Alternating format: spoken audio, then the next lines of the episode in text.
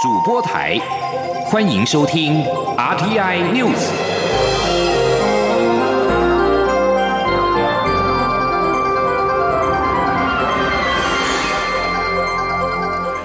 各位好，欢迎收听这节央广主播台提供给您的 RTI News，我是陈子华。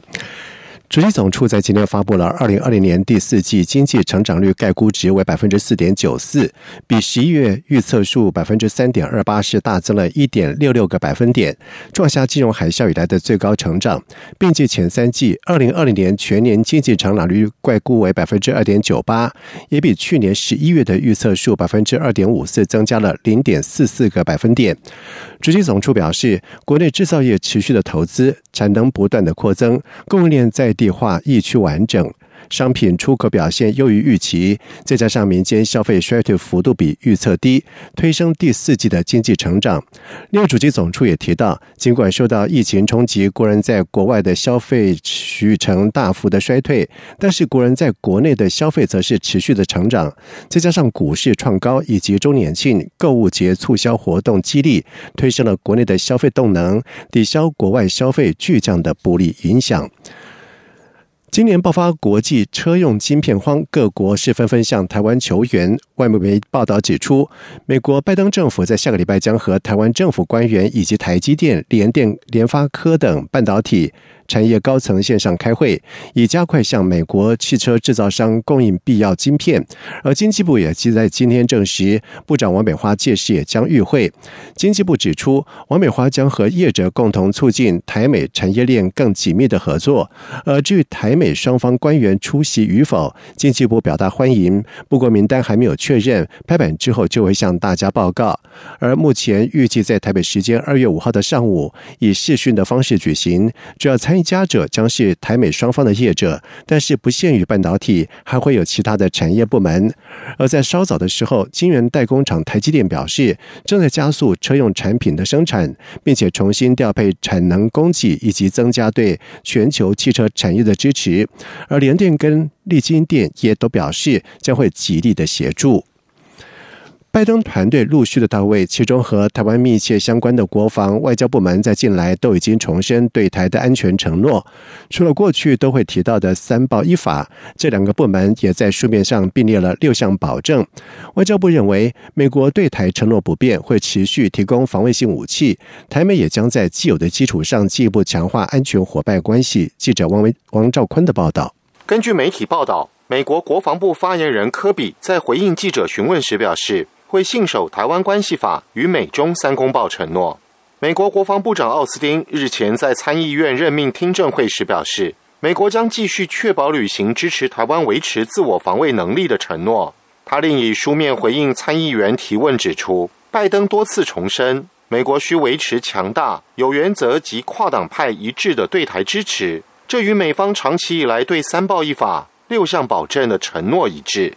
美国国务卿布林肯在任命听证会时也提出“三报一法”，强调拜登政府将延续美国对台湾关系法的跨党派承诺，包括确保台湾有能力自我防卫。另一重要说明，则是美国国务院发出的新闻稿，除“三报一法”外，另也明确并列六项保证。外交部表示，美国对台承诺坚若磐石，会持续向我提供防卫性武器，高度重视台湾国防安全及台海和平稳定。外交部发言人欧江安说：“未来我国政府会在过去奠定的深厚的基础之上，与美国的拜登政府的团队携手合作，进一步的强化台美紧密安全的伙伴关系。”根据美国在台协会官网公布的六项保证解密电报，第一项保证就是未同意设立终止对台军售的日期；第二项保证则是未同意就对台军售议题向中华人民共和国征询意见。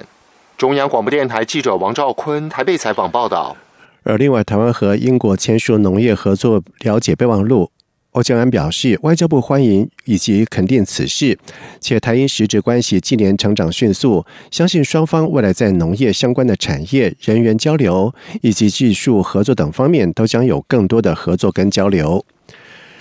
中央流行疫情指挥中心在今天公布了国内新增四例的境外移入 COVID-19 的确定病例，分别是来自于菲律宾跟南非入境。而至于布利桃园医院的群聚案，在今天并没有新增本土确诊，已经连续五天没有新增本土的病例，疫情看来已经是暂时获得了控制。另外，中央流行疫情指挥中心指挥官陈时中在昨天晚上的时候，在政论节目当中批评有大国超买疫苗，他在进一步表示，疫苗是防疫的物资。并不是商品，大国超买疫苗不利于人类共同防疫。他并且指 WHO 对此事有心缺力，但是他也强调会一一解决台湾购买疫苗所遇到的阻力。记者刘品希的报道。国际上，COVID-19 疫情依旧严峻，外界相当关注台湾能否如期在三月底取得疫苗。疫情指挥中心指挥官陈时中近来被问到此事时，都不愿正面回应，强调透露越多越容易遇到阻碍。他并于二十八号晚间在政论节目中批评不少大国垄断疫苗，甚至有国家买了人口数四倍的量，而世界卫生组织 WHO 跟联合国都不够力去阻止这些大国超额购。买，他直言这样的情况是不对的。陈时中二十九号下午在疫情记者会上表示，疫苗是防疫物资而非商品。他本就预期够力的人就会超买，但没想到会超买这么多。每个国家都要保护自己的国民，够用就好，甚至超买一点也无妨。但过度超买只会造成疫苗缺乏，不利于人类共同抗疫。他说。那我想表达的一点就是，哦，疫苗不应该用商品哈这样的一个角度来看，它是应该是一个防疫物资，好，那每一个国家取得哈都是在需要适用就好，好，那其实我们现在每一次在这个有灾难危机的时候，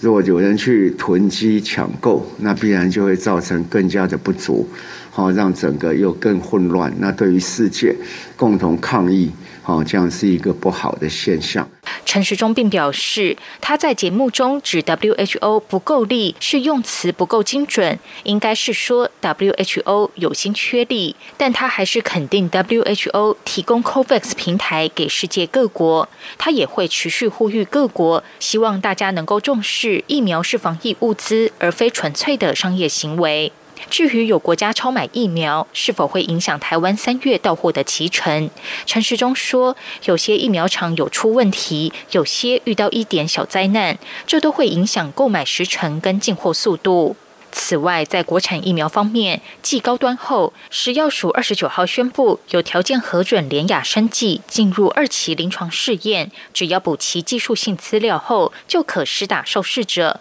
陈时中指出，高端已经开始施打受试者，联雅补齐技术性资料后，应该很快就能开打。至于国光，还持续在努力中，希望能有进一步的消息。陈时中表示，二期临床试验后，相关科学证据必须获得专家认可，才能取得紧急授权使用后上市。至于未来是否考虑卖给中国大陆，他表示，只要台湾自己能够获得适度的疫苗量，之后要卖给国外，他当然乐观其成。央广记者刘品熙在台北的采访报道。接下来我们来看台北股汇市在今天的表现情形。台北股市在今天早盘的时候，随着美股强势的反弹，不过封关前资金持续的撤出。台积电尾盘由红翻黑，失守新台币六百元关卡，以五百九十一元作收，下跌了十元。而台北股市指数在中场是大跌了两百七十七点五七点，以一万五千一百三十八点三一点作收，跌幅是百分之一点八，成交金额新台币三千五百四十四亿元，单周是下跌了八百八十点七二。二点创下一月七号以来的收盘新低，而至于在汇市方面，新台币兑换美元汇率在今天收盘是收在二十八点四一二兑换一美元，是升值了一分，成交金额为新台是十点九四亿美元。劳动基金运用局在今天公布了去年劳动基金投资获利共新台币。三千一百六十四亿元，收益率是百分之七点三五，收益数是二零一四年的次高，规模最大的新制劳退收益率达到了百分之六点九四，平均每名劳工大约可以分红一万四千七百八十六元，在三月底之前就会汇入劳工的退休账户。记者杨文军的报道。劳动基金运用局二十九号公布二零二零年劳动基金运用绩效，全年获利三千一百六十四点四亿元，收益率百分之七点三五，收益数是二零一四年来次高。其中规模最大的新制劳退收益一千七百八十一点八亿元，收益率达百分之六点九四。以目前新制劳工退休金可参与分配的账户约一千两百零五万多来估算，平均每名劳工约可。分红一万四千七百八十六元。劳金局指出，去年初 COVID-19 疫情开始反复肆虐全球，加上美国总统选情等多重因素影响下，全球经济成长呈现衰退。前三月整体劳动基金曾经大亏四千七百一十二亿，收益率衰退百分之十一点一六。后来各国为了挽救经济颓势，相继采行极度宽松货币政策和强力的财政措施，在资金活源充沛，加上疫苗研发顺利，以及美国大选结果底定，推升下半年全球金融市场震荡回稳。劳金局副局长刘丽如也强调，很多劳工会问，台股涨这么多，为何劳劳动基金只赚这样？但其实为确保收益稳定性，整体劳动基金国内外投资各半，国内的只有百分之二十点七三是投资在股票市场。若单算台股，收益率是达百分之二十六点三三。由于同期间台股大盘收益率百分之二十二点八，他说：“所以如果要去做比较，我们就可以提供这样的数据给大家参考，就说，哎，看起来我们其实我们在国内台股的收益呢，呃，一样来看的话，我们比大盘还来得好。”对于是否加重台股比例，刘丽如说：“现在股市蛮高的，所以不会过于积极。人无远虑，必有近忧。且若观察这七年投资绩效，其实有四年是国外投资赚的比国内多，所以还是要顾虑横平概念。展望今年，劳动基金运用局认为，全球经济渴望持续复苏，有利风险性资产的表现。台股中长线维持多头格局可期，但涨跌幅加大会成为常态。在另类投资方面，将规划办理全球基础建设有价证券型及全球多元资产型的委任。中央广播电台记者杨文军台北采访报道。在外电消息方面，中国在今天表示将不再承认港人的英国国民海外护照 BNO。而在此之前，由于北京对香港民主派人士的强硬镇压，英国准备向香港这个前殖民地的居民敞开国门。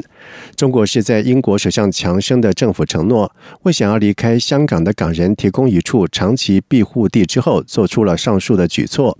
而从这个月三十一号开始，持有 BNO 的香港人将可以申请到英国居住以及工作长达五年的时间，最终并且可以寻求获得英国公民的身份。而 BNO 持有者在过去只能够在有限的权利之下，最多停留英国六个月，不具有工作以及定居的权利。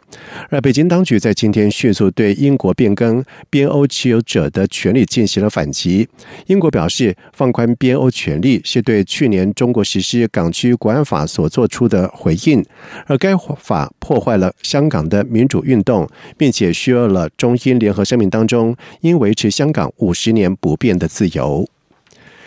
中国艺人士郭飞雄在二十八号在上海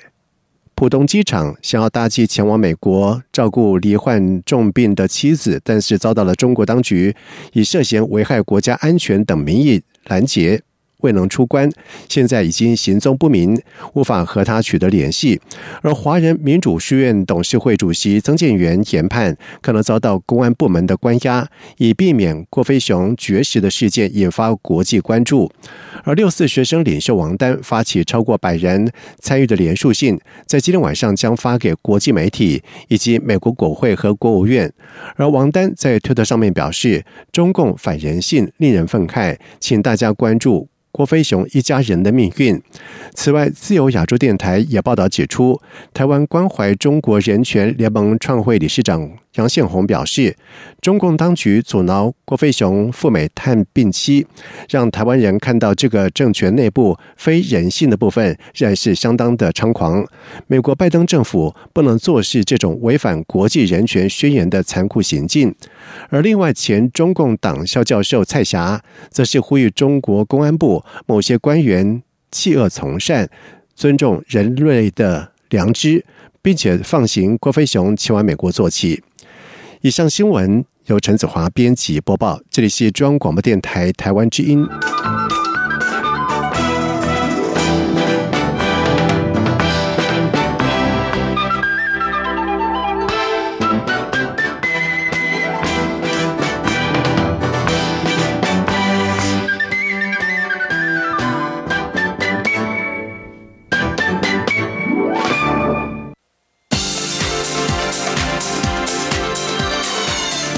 是中央广播电台台湾之音，欢迎继续收听新闻。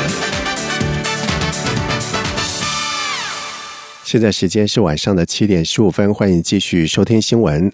立法院临时院院会在今天三读通过了中央政府总预算案，将原编列税出新台币二点一六兆元总预算删除了两百五十六亿元，删减比例是百分之一点一八。立法院长尤喜坤宣布，临时会正式结束。而至于今年度的国营事业的预算案，将在新会期列为优先的议案。记者林永清的报道。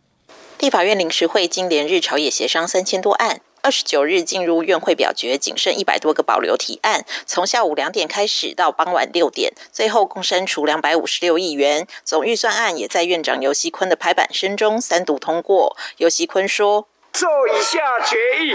中华民国一百一十年度中央政府总预算案照审查总报告修正通过。”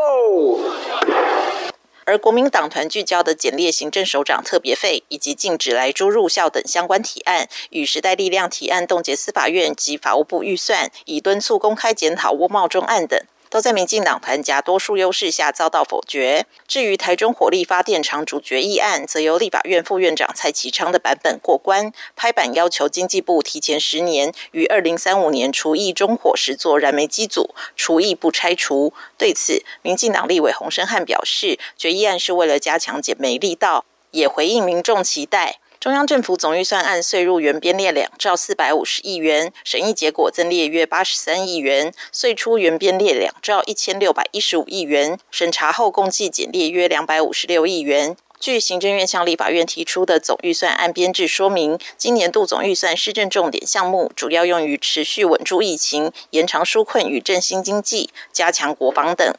央广记者林永清采访报道。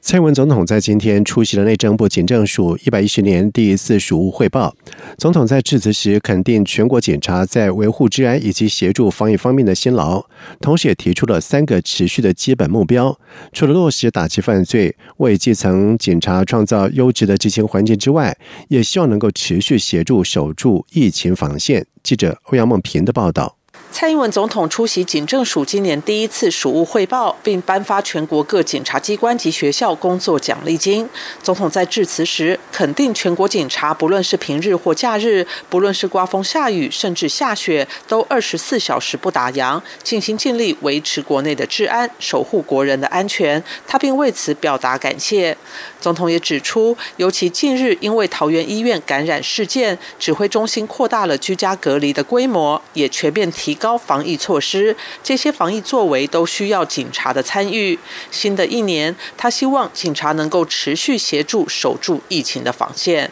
他说：“第二，持续守住疫情防线，警察同仁协助确保检疫措施的完备，无论是失联者的协查。”或者是疫情相关假讯息的查处，都是共同确保防疫成果的关键环节。另外，总统也期许警方要持续落实打击犯罪的基本任务，包括反毒、扫黑、打击诈欺犯罪等。同时，勉励在场的警界干部要为基层同仁持续创造优质的执勤环境，提升福利保障，并传承担任警察的光荣感。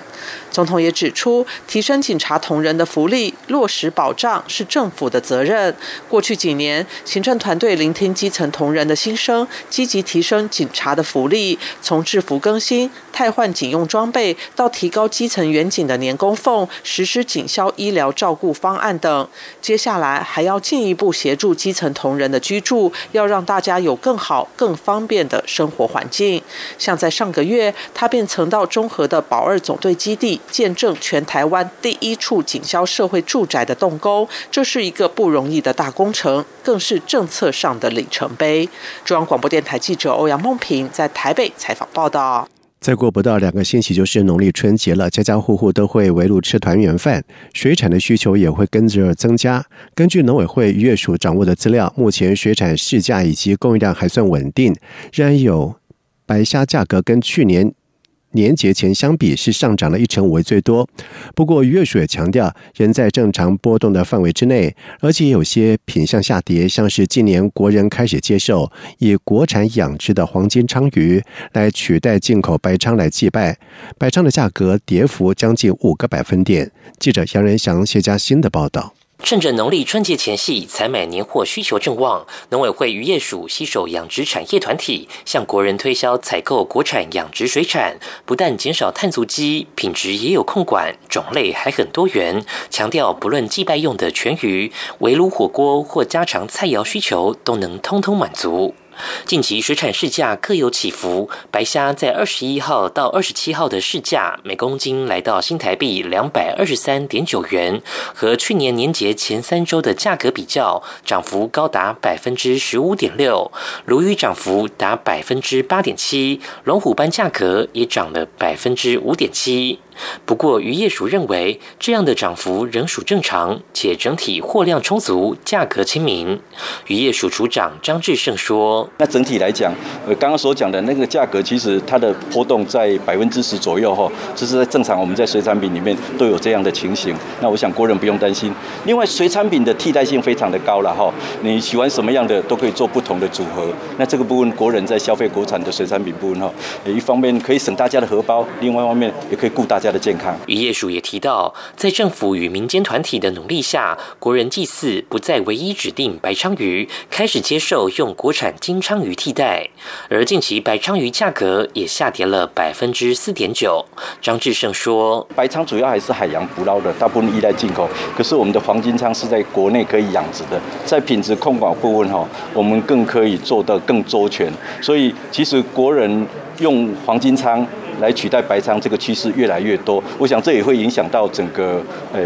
其他鱼它进口的价格。那我们也看了那整个进口的量哈，事实上也发现说我们的养殖哈，因为黄金鲳它的那个整个产量越来越多的话，也有影响，有一些鱼它的进口量就比较减少。渔业署表示，国内水产养殖的量能约一年三十万公吨，今年在外销方面将试图稳固市场，且因疫情影响运输费用拉高，在国内方面也会试着提高内需。消费量来支撑养殖产业迈向永续发展。中央广播电台记者杨仁祥、谢嘉欣采访报道。金马影展在今天在脸书表示，曾经获得金马奖最佳剧前长片的《阳光普照》进入到角逐奥斯卡最佳国际影片的候选名单，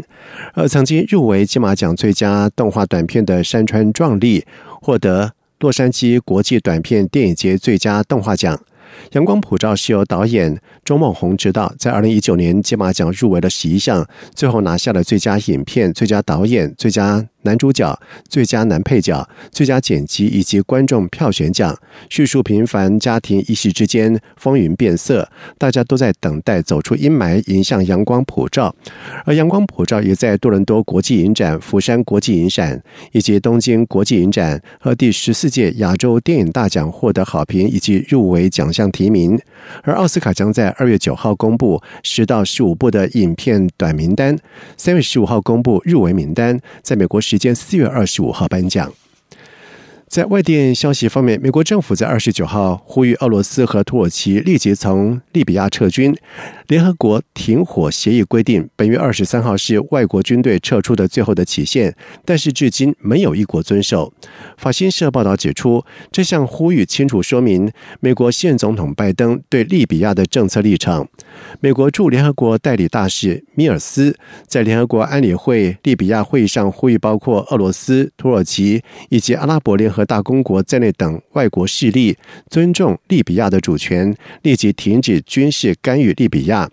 联合国估计，在利比亚大约有两万。外国军队以及佣兵以支持利比亚冲突双方，分别是联合国承认位在首都的利利波里的全国团结政府，而另一个则是盘踞东部的军事强人哈夫塔。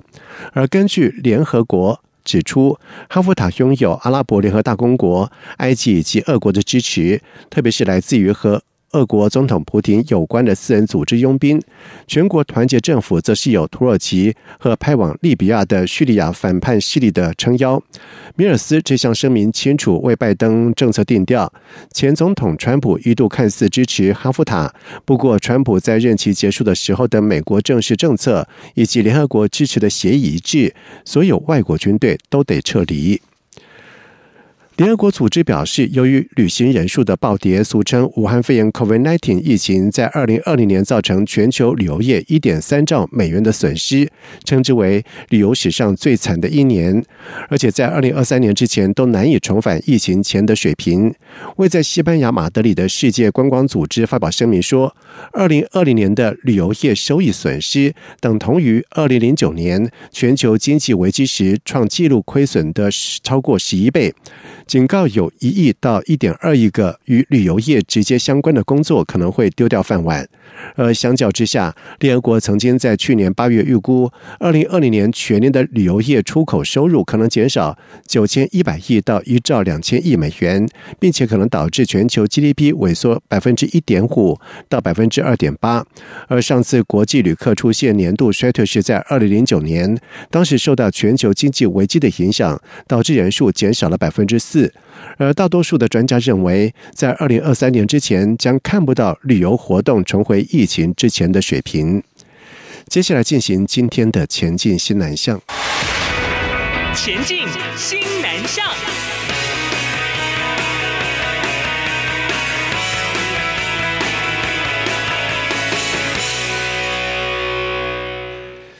全国去年有十三位的新著名语教师通过了讲师的遴选，可以说到各县市担任培训课程的讲师。而其中新北市马来语教师黄宝云推广角色扮演的情境式教学，他会让学童演出单车少年骑太快吓到过马路的老人，因而讲出马来语的对不起。不仅是加深了学生对于这句话的印象，还能够掌握语调。记者陈国维的报道。教育部国教署举办全国新著名语文教学支援人员培训课程讲师遴选。新北市去年有六名老师成功进入全国新著名语文母语讲师资料库，是二十二个县市中最多。当中又以马来语老师黄宝云一举通过拼读、习写、听力、口说等四个科目最为亮眼。黄宝云目前在新北市北新、永和、文盛等三个国小教马来语，他常带领学生演出情景剧。小孩骑的骑很快，然后刚好有个老太太，哇，吓到他了。那我们要跟他说什么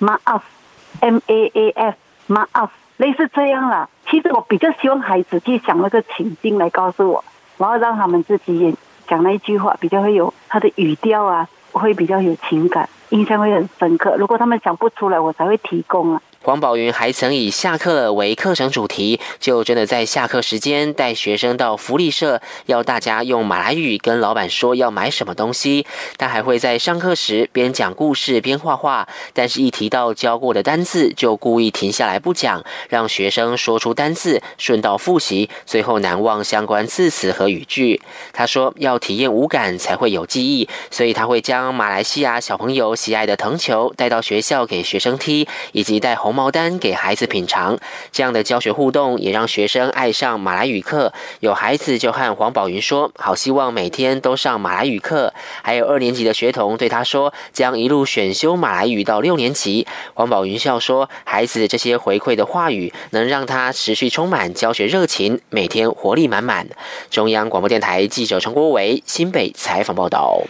印度驻台代表戴国兰是印度资深的外交官，机关履新才半年多，但是已经爱上了台湾的夜市活力跟美味。他说，来台攻读的印度籍学生大约有三千人，占比偏低，期盼提升高等教育以及观光交流。他指出，台湾的新南向政策以及印度的东进政策都以强大的贸易和投资关系为重点。印度是印太地区为国家经济活力重要来源，也欢迎台湾在新南向政策的框架下深化和印度在各领域的往来，而尽管才刚开始探索台湾，他说他已经爱上了台湾的夜市的活力跟美味，也喜欢臭豆腐的味道。他并且注意到，有赖于发达的栽培技术，台湾有许多值得细细鉴赏的花卉，尤其是品种多样的兰花。戴国兰并且指出，投资一向是台湾和其他国家贸易活动的关键推手，也因此值得双方的重视。而至于人和人的交流，戴国兰认为可以提升印台双方的高等教育以及观光交流着手。以上新闻由陈子华编辑播报，这里是中央广播电台台湾之音。